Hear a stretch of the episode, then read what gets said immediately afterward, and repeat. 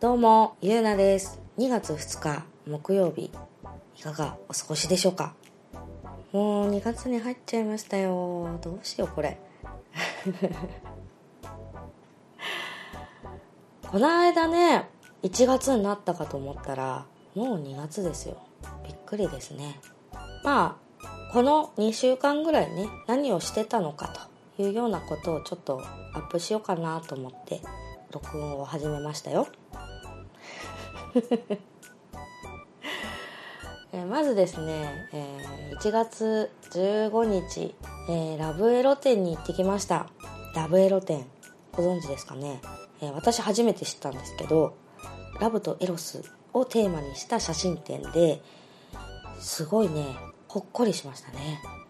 まあハブマとかに通ってると大体のエロスに関しては免疫がつくんですけど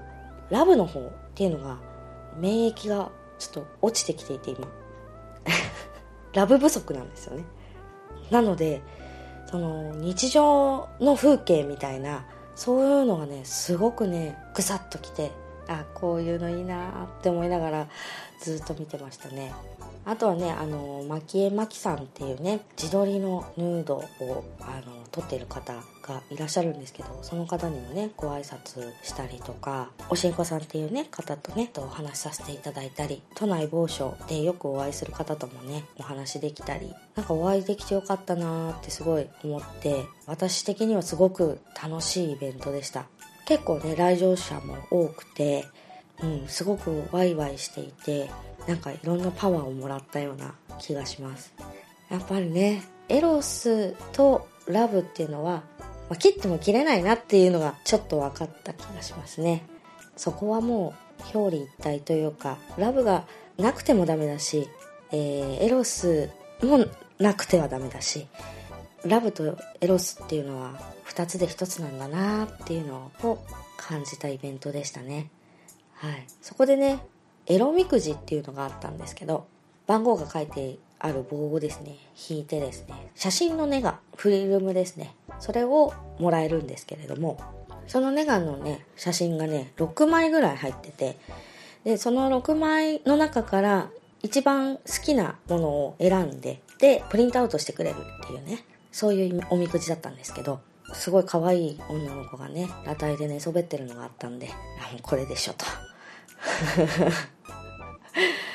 ただいてきましたよ。はい。まあ、またねこういったあの18金のイベントだったりとかまあちょっと一風変わってるようなイベントとかがあればね私の時間の許す限りですね参加していきたいなというふうに思っております。はい。あとはですね映画見ました。この世界の片隅にっていうアニメの映画なんですけれども結構ね口コミで広がっててものすごく今ヒットしてるみたいですね。うん。戦争の時代のねそれも広島のあたりですね。のお話なんですけれども。いや私はね戦争映画っていうのはそんなに得意な方ではないんですね。共感性が強いのであのーものすごく具合悪くなっちゃうんですよね。見た後に。すごく痛かったりとかもう全身痛くてその日一日がもうほんとどんよりしてしまうというかもう泣き晴らしてしまうので頭痛に襲われたりとか 身体的にこう異常をきたすのであまり戦争の映画って見ないんですけどこの世界の片隅には戦争の時代っていうのはあるんですがそこを取り除いてしまっても昭和のいいところというか今はなくなってしまったであろうそういうしきたりだったりとかそういうのが細かく描かれていたように思います。絵のタッチはすごく柔らかくてリアルな感じではないんですけれどもだからこそ人とのつながりだったりとか素直に送りのためっていう風になってるんですけどでも実際は自分の身近な人に生きててほしい生きて帰ってきてほしいそして自分も生きたいそういう思いがね非常に強く描かれていたように思います。うん。で不思議なんですけれども私あの時代の作品とかを見るとその戦争ぐらい昭和のね初期の映像を見るとですね非常に懐かしい気分になるんですよ。これはねもうわからないんですけどもう涙が出てくるぐらい。でよく考えたんですけど前世でねこの時代に生きてたんじゃないかと思って。なんかその懐かしさっていうのは多分私の全然前世が共鳴してるからなんだと思って。見てます、うん、あの時代に戻りたいっていうわけじゃないんですけど戻れたらいいなっていうあの時代を生きたいな生きたかったなっていうのがすごくあるので多分志半ばでその時代を生きられなかった人がまあ私の前世なんじゃないかなっていうふうにちょっと思ってますね。そう。だからねあの昔からねあの母親とか父親の言うことよりもおばあちゃんとかおじいちゃんが言うことの方がすごいしっくりくるというか子供ながらにもじいちゃんばあちゃんの言うことっていうのはねすごく心に響いていて人としてどうなのかとか考えるんですけどそういうの考える時にねじいちゃんばあちゃんだったらどうするかなとかっていうのを考えるんですよね。大和魂というか大和なでしこというか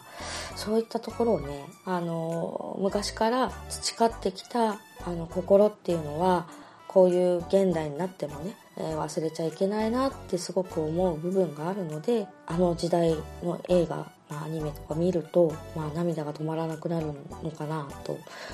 まあ、自分では分析してるんですけれどもそうですね。いい映画でしたね。見てどうしようとかって別に考えなくてもいいと思うんですけど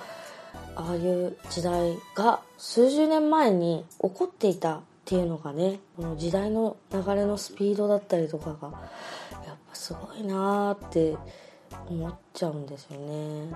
だってね焼け野原ですよ。原爆落とされてそっからもう数十年後にはこんなに栄えてるわけですよ。そのね戦争から戻ってきたり地べた這いつくばって頑張った人たちがどれだけいるのかと。いうことを考えながらね日々先人たちに感謝をしつつ生きていかなきゃいけないんだなっていうふうに思いましたね。はい。あの今喋っていながらすごい泣きそうなんですけど。もう2週間ぐらい前に見てるんでもうだいぶあの 落ち着いてはきてるんですけどなんかね、やっぱね、まあそういう時代に頑張ってくれた人がいるから、私が今生きてるんだって思うと、ちょっとね、もうね、苦しくなっちゃうんですよね。ああ、泣けるわ。あのー、ぜひね、あんまりスッキリしないと思います。あのー、類活したくて行く人、がもしいたら、あの、スカッとハッピーエンドというわけではないので、ああ、泣けた、すっきりした、みたいな、そういうのがいいのであれば、君の名はをおすすめします。まあ、ということで、ちょっとうるうるしてしまったんですけど、えー、ラブエロ行って映画見て、あとはですね、何したっけな？あ、そうだ。と初めてバリアンデートをしてきました。イェーイイェーイイェーイイェーイ。バリアンはねすごい良かったです。はい。あのゆっくりできてもう料理も美味しいしね。あとはまあお酒もね美味しいしあとまあお部屋もねリゾートっぽい感じになってるのですごい居心地が良くていやーバリアン良かったですね。あそこはね宿泊おすすめです。宿泊すると例えばダーツとかそういうアミューズメント的なものも全部使い放題になるらしくてなので宿泊であの皆さんぜひぜひ行ってみてください。ちょっと高めなんですけどね。はい。あのゆっくりもできるしいっぱいセックスもできるし回数こなせる人と行った方が楽しいと思います。そうですね。あとはね、まあ、ツイートとかにも書いたんですけど、まあ、今年のテーマとして私はまあ人とのつながりをちょっと大事にしていきたいなと思っててハブバーのようなね一期一会の関係っていうのもその時はそれで楽しいんですけどまあ、今あの仲のいい人とか今つながりがある人との時間っていうのをすごく大事にしたくてアングラなんだけれどもリアルでの付き合いがあるというかそういうような人たちをねどんどんどんどん作っていきたいなというふうに思ってるんですよ。一番ね私の身近な人だと親友になるんですけどうずめゆき子っていうたまに私のツイッターにもリツイートで登場すると思うんですけど、うん、彼女とはまあすごい親密になったのは一昨年ぐらいであの彼女もねいろいろな経験をしてるし非常に若いんですけれどもしっかりしているので私は全然あの年齢差を感じなくてたまにねジェネレーションギャップを感じる時はあるんですけれども あのそれもねこの間あのりゅうちゃんのお店にね先にゆきちゃんが行ってるっていうので私は後から追うよっていうのでまあ仕事終わった時にね今から行くよ来るよどやさって送ったんですよ LINE で。そしたら「はーい」くらいな感じですごいスルーされて。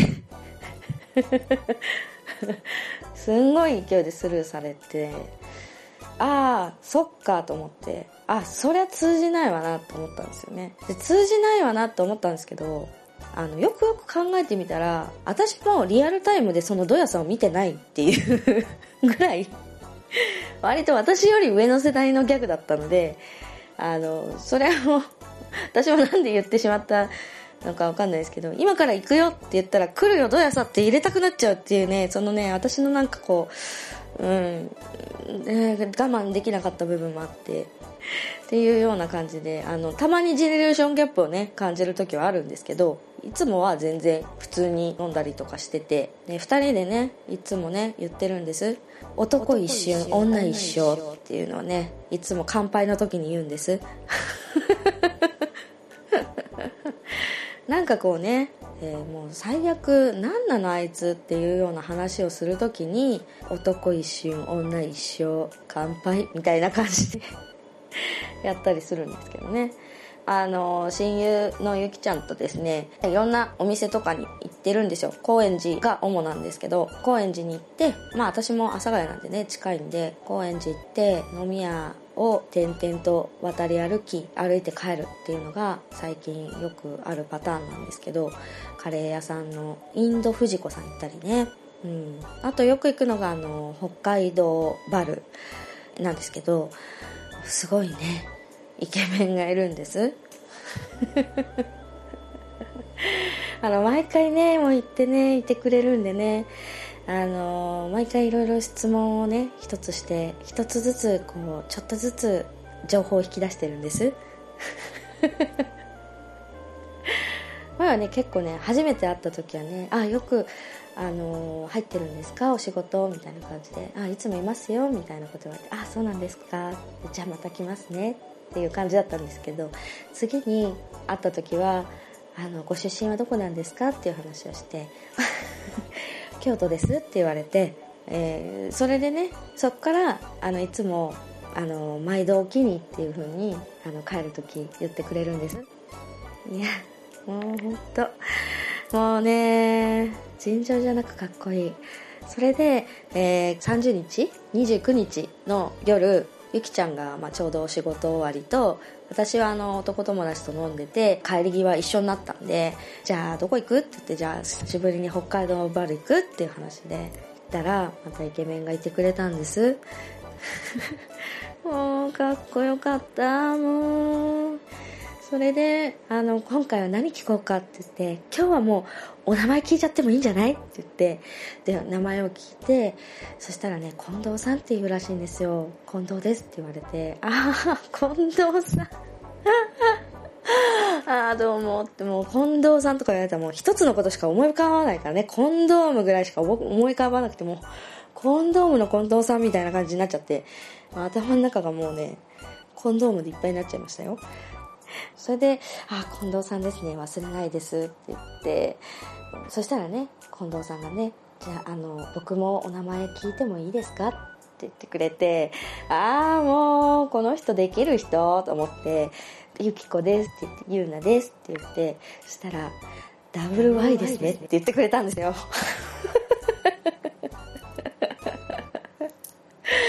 もうね、ブサイクだったら殴ってるよ。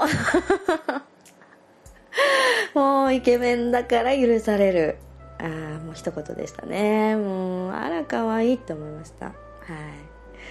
い。もうそんなんでね、いろいろとね、あの、男の愚痴なんかを言っていながらも、あのイケメンに癒されるっていうね簡単な女ですよ もう単純もうねあのーすごいねハッピーになって帰ったんですよ。はい。そう。だからね私はねあの北海道バルで締められたんで非常にハッピーな1ヶ月でしたね。ということでね、えー1月は、まあ、姫始めもできましたし、まあ、ほどほどにねいいセックスもできてでイベントにも行けて映画も見れて結構ねいい感じに過ごせたんじゃないかなと思ってます。なのでまた今月もいろんなイベントとかもあるので足を運んでみたいなと思ってます。ほどほどにセックスもして。まあねお肌の状態をね保ちながら、えーいい感じに過ごしていけたらいいなと思います。2月はねバレンタインとかあるんでどうしようかな。チョコ欲しい？あのーまだねそのイベントとかでその模様をお伝えするみたいなことまだやってないんでそういったこともねちょっとやっていきたいなと思ってます。人に迷惑かからない程度に こっそりやっていきたいなと思ってますので、えーそういったところもまたあの楽しみにしていただければなと思います。はい。ということで1月の総括。おしまい。ザーメン。